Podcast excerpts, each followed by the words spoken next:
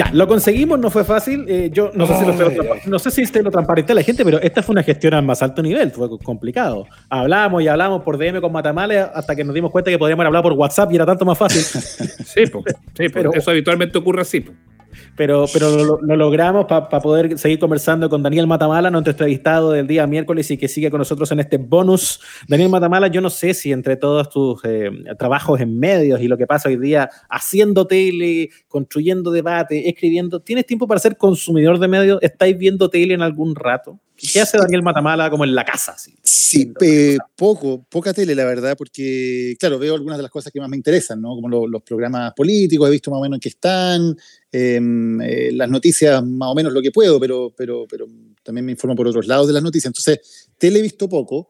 Em, y, claro, hay poco tiempo, claro, también he visto algunas cositas en Netflix, algunas películas, pero, pero ha, sido un periodo súper intenso como en términos de tener que estar con, con la pega habitual pero además como hacerse cargo de muchas más cosas domésticas, de que los niños están todo el día en la casa, entonces uno, tiempo que antes dedicaba a trabajar, ahora tienes que dedicarlo a, estar con los niños, a cuidarlos, qué sé yo, a jugar con ellos, a ser un poco un profesor, que es súper reconfortante, pero también te deja, te deja muy poco espacio para otras cosas. Entonces, poco, la verdad, bien, bien poquito. Bueno, y ahora uno puede volver a tratar de ver un poquito de fútbol de nuevo. Sí, sí, sí, sí. ¿Por qué no fuiste periodista deportivo, Daniel? Sabes que nunca me gustó como el periodismo deportivo del día a día. A mí me encanta el fútbol, me gusta verlo, me gusta leer sobre, sobre fútbol, pero siempre lo que me interesó del periodismo deportivo tenía más que ver con los grandes fenómenos, digamos, lo que ocurría fuera de la cancha, eh, las aristas más políticas, más sociales. El día a día del periodismo deportivo para ejercerlo no me motiva tanto, no me parece tan interesante como el tema del de, entrenamiento, qué sé yo. Centro de Partido eh, Azul se lesionó, no sé, pues se lesionó Fernando de Paul y no juega el domingo. No, claro, no, no, te gusta mucho. Claro, pues yo, yo, reporté de todo, digamos. Yo cuando entré a, a, trabajar reporté absolutamente todo. Hice reporteo policial, cubrí el Festival de Viña, hice periodismo deportivo, hice el turno de, del trasnoche, todo, absolutamente todo. Y no me motivó especialmente, no encontré que fuera como el día a día del periodismo deportivo tan, tan motivante o tan entretenido. Porque uno, uno podría pensar que, ver al Daniel Matamala en un panel de fútbol eh, eh, puede ser tan, tan, tan power como verlo en, Tolerancia Cero. Eh, nunca ni siquiera así como una gana como de, improvisar o, de alguna invitación pensando que el canal del fútbol está ahí al ladito. He hecho un par de cosas, pero muy, por ejemplo, una vez me invitaron a comentar un partido del Mundial de Sudáfrica, que fue em, cuando jugó España con Suiza en el primer partido del, del grupo de Chile y Suiza le gana a España, que España después se recuperó y terminó siendo campeón del mundo, digamos, pero el primer partido lo pierden con Suiza. Eh, y ahí me invitaron a la radio a comentar el partido y lo pasé súper bien. Fue, fue una experiencia muy entretenida, pero fui como una humorada, digamos, no es lo mío y entiendo además que hay gente que se dedica a eso profesionalmente, que maneja la información mucho más al detalle, uno maneja como hincha y porque lee y se informa, pero tampoco tengo el nivel de información que tiene un periodista deportivo que está siguiendo día a día todo lo que pasa. No, Oye, y por lo mismo, y por lo mismo, a propósito de las diversas pieles de Daniel Matamala, eh, ¿Qué, te pasa cuando eh, la señora te para en la calle, que es lo típico que dicen los que trabajan en esto, eh, y dicen, oiga, me gustaba cuando usted hacía los programas ahí en CNN, pero lo veo presentando la nota de la empanada caldúa en Chilevisión y no me gusta tanto. ¿Qué te pasa con eso? Me pasa todo lo contrario, porque en verdad la gente cuando, cuando bueno, ahora evidentemente hay mucho menos contacto porque uno puede salir menos, pero en general yo mm. trato de estar muy en contacto con, con, con, la gente, no, no encapsularse y hacer una vida como bien afuera. Y la gente en general es súper cariñosa y tiene como muy buenos comentarios. Y el tema de trabajar ahora en un noticiario de televisión abierta, que obviamente tiene otros parámetros, también tiene sus gracias, o sea, también te puedes conectar mucho mejor con otros temas. Eh, si bien a mí me gusta mucho lo que hacemos en CNN, pero también hay que reconocer que en, en, Chilevisión hay un trabajo que es súper interesante de conectar más con la vida diaria y con la vida cotidiana de las personas, y hay un valor en eso. O sea, uno muchas veces como desde medios que son un poquito más de élite, eh, como que puede mirar un poco, ah, bueno, pero esta nota no es tan, no es tan relevante, no es tan importante, pero muchas veces son, son notas que conectan muy bien también con lo que le está pasando a la gente y con cómo se vive la vida diaria, con cuáles son las preocupaciones de la vida diaria, porque también si llega el 18 de repente la empanada es una preocupación cotidiana de todo el mundo, y, tener esa conexión, ese, ese cable a tierra, creo que también es importante. No, yo no lo miro en menos, ni lo miro como algo que sea, es, distinto, por cierto, pero mm. no miro como algo que tenga menos valor que, chuta, hacerle la gran entrevista al político, ¿no? Pero la tele abierta, eh, los que somos consumidores y somos públicos, hoy día la estamos pues, sentando al banquillo hace un buen rato. Digo, eh, prepandemia, incluso, o en la época del estallido social. Y, te lo pregunto porque, porque también en esta época de, de, todo el mundo más encerrado en la casa, deberíamos estar mucho más consumiendo todo tipo de medios, ¿no? Más pegado a lo mejor la tele abierta, más pegado con el noticiero. Y, y, y está esa sensación en el ambiente como de que igual la gente está renegando o distanciándose de lo que siempre fue el punto común. La tele abierta era un poco la plaza para encontrarse. Yo no sé si a ti te pasa es sentí esa misma distancia que transmite mucha gente en la crítica. ¿Qué te pasa con eso? Mm, claro, o sea, evidentemente la televisión abierta ha perdido relevancia como esa gran plaza pública, ¿no? Salvo en ocasiones muy contadas, que se el Festival de Viña, los partidos de la selección, ya es raro que ocurra eso de que realmente tú tienes la sensación de que todo un país está viendo lo mismo, ¿no? Y eso es un fenómeno mundial que tiene que ver con la atomización de las audiencias, de los medios de comunicación, de las formas de recibir información, de que ahora uno, claro, uno ve la película en Netflix cuando quiere, la serie cuando quiere y no cuando, cuando se te impone, digamos, desde una programación. Entonces eso va cambiando.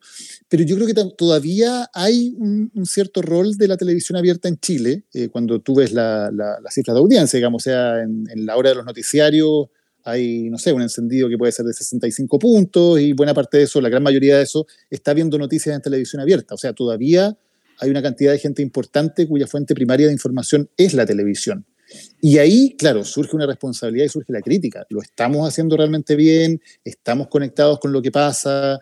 Estamos teniendo una agenda que es la que, la que deberíamos tener y yo creo que eh, a los medios en general, sin duda lo que pasó en octubre los nos golpeó. Porque nos, pilló a todos un poquito, un poquito desconectados de esa posibilidad. ¿Sabes lo que, lo, por ejemplo, no, nos dimos cuenta de algo que nos deberíamos haber dado cuenta hace mucho tiempo, que teníamos pocas redes, pocos contactos y pocas fuentes de información en el mundo social, en el mundo popular. En, eh, pasaba algo, por ejemplo, y tú decías, ¿Quién tiene el teléfono de la Junta de Vecinos de Lo Hermida?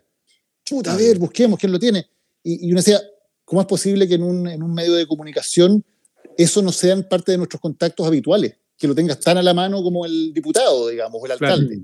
Y, creo que ahí nos dimos cuenta, y tuvimos que hacer una autocrítica bien fuerte, de que habíamos, de que habíamos perdido mucho de esa conexión con fuentes que eran súper importantes, porque para saber lo que estaba pasando ese día en la noche, eh, la Junta de Vecinos sin duda era eh, más importante tener ese contacto que cualquier otro del mundo más malo del poder. Mm. Entonces creo que eso nos sirvió para, para, darnos cuenta de que habíamos descuidado mucho esa, esas redes, que también eh, en términos de las personas que tienen voz eh, en, eh, en, los medios de comunicación, también ocurre un fenómeno muy parecido. O sea, nosotros, por ejemplo, hicimos una, una, serie larga de programas Em, después de octubre, que tenía que ver precisamente con eso. Démosle voz al dirigente social que está haciendo el, trabajo en Renca, eh, al, al, dirigente que está haciendo el trabajo en La Pintana, y que vengan a contarnos qué es lo que está pasando allí, qué es lo que está pasando en el terreno, cuál es la realidad que ellos ven.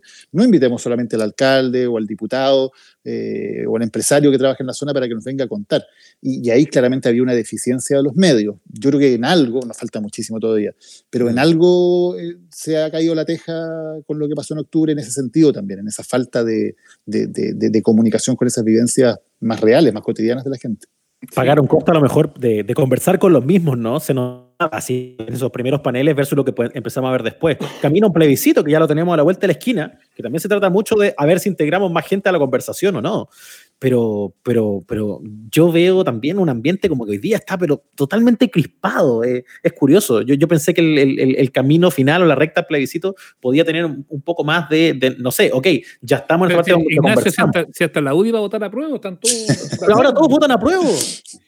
Sí, Falta que Lucía Iriarte esta semana diga que vota a prueba. que es socialdemócrata.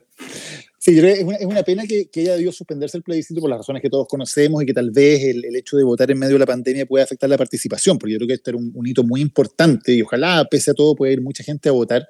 Eh, porque al final, si bien es cierto que está toda esta idea de, de, del Chile polarizado y, y esto, la, muchas de las élites están muy, muy desanimadas, ¿no? que Chile se jodió y toda esta, toda esta especie de pesimismo que ronda entre los grupos más de poder, cuando tú ves eh, eh, pasa al nivel de la ciudadanía, no es así. O sea, la gente no cree que Chile se jodió. Bueno, porque en primer lugar nunca pensó que Chile hubiera estado tan bien, que hubiera sido esa maravilla que, nuestra élite creía que vivíamos en el, en el, oasis, ¿no? La gente nunca se compró esa, esa pomada y por lo tanto ahora también, así como fue mucho más realista en el pasado, hoy día también creo que es mucho más realista. No, pasó como esta cuestión del optimismo absoluto al pesimismo desenfrenado. Yo creo que la mayoría de la gente, y cuando tú ves cualquier encuesta, lo muestra, es súper razonable, están de acuerdo con que hay que hacer cambios, rechazan la violencia, apoyan que haya manifestaciones pacíficas, en casi todas las posiciones son moderados. O sea, hay, una moderación en Chile que muchas veces no la vemos porque estamos metidos en la pelea de, de las redes sociales y, de los políticos y qué sé yo. Pero cuando de verdad se le da a la gente la oportunidad de pronunciarse, la gente es súper moderada. Eh, súper razonable, muy de sentido común. Y yo creo que eso de nuevo se va a expresar en lo, en, lo, en lo, que viene de aquí en adelante. O sea, estas pesadillas de algunos de que, de que Chile se va, se va a tener que hacer como completamente de nuevo, desde cero, o algunos que creen que también esto se va a cambiar totalmente, yo creo que no tienen sustento en la realidad. La gente quiere hacer cambios profundos, pero quiere hacerlos también de manera bien razonable, me parece, bien, bien sensata, y no creerle tanto a los, a los agoreros de lado y lado que están aquí como con esta doctrina de que, de que, cualquier cambio significa el caos o Chilezuela o qué sé yo. Mm. La última, Daniel, porque ya. Eh, es, ah, pero esta semana no tienes tolerancia cero, porque ya tuviste van semana por medio. De, sí, pues la, es sí. la próxima, vamos, vamos pero, por quincena. Pero yo pienso, no sé, pues, en el Daniel columnista, en el Daniel conductor de noticieros, que hace los programas en CNN, que le toca hacer tolerancia cero semana por medio, todas esas cosas, eh, implica que un nivel de preparación súper alto. Eh, ¿A qué hora preparáis todas esas cuestiones? O sea, porque tenéis que estar leyendo absolutamente todo, todo al dedillo. Eh, yo me acuerdo, yo con Daniel trabajamos muy poquito tiempo juntos, pero trabajamos un, un, sí, en una pasada que sí, tuve yo en el 13. Sí. Yo el mayor recuerdo que tengo de Daniel Matamala de ser el tipo que más páginas web al mismo tiempo tiene abiertas. Tenía siempre como 800 ventanas. No sé si habrá cambiado eso. Pero eso, eso es desorden, ¿no? Pues no es, una manera muy efectiva de trabajar. Ya, pero igual, pero igual, te, igual implica que te metéis en muchos lados. ¿Cómo, cómo así para pa prepararte en temas que son súper cabezones muchas veces? Sí, y uno tiene que estar también eh, aprendiendo a hacer varias cosas a la vez, ¿no? Porque realmente tienes que estar preocupado de, de, la casa, del almuerzo, de los niños, pero también tienes que estar preparando una entrevista o leyendo algo más. Yo igual siento que me faltan y me encanta poder leer cosas que, ten, que no tengan nada que ver con la contingencia, ¿no? Poder leer cosas mucho más de, de, investigaciones que se están haciendo, libros que han salido, tengo un montón acumulados que no he podido. Así que ha sido difícil en esta época como, como sentir que estoy tan al día. Eh, pero nada, a mí me gusta mucho informarme, me gusta mucho, tengo como algunas fuentes de información que, que, que voy bien seguro, digamos, y que trato todos los días de, de hacer una pasada por ahí.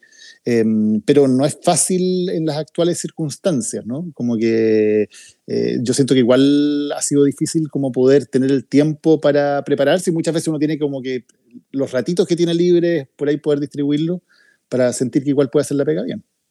Entre, claro, ver el pedacito de fútbol que se puede. Ahora la parte de estoy en la casa y ya con la cocina, no sé, no tengo más que tomarte la palabra, Daniel Matamala. Pero, no, es, es caso, son casos puntuales, no te voy a decir que estoy, estoy todos los días en eso, pero sí, eh, uno, todos hemos desarrollado talentos que no sabíamos que teníamos.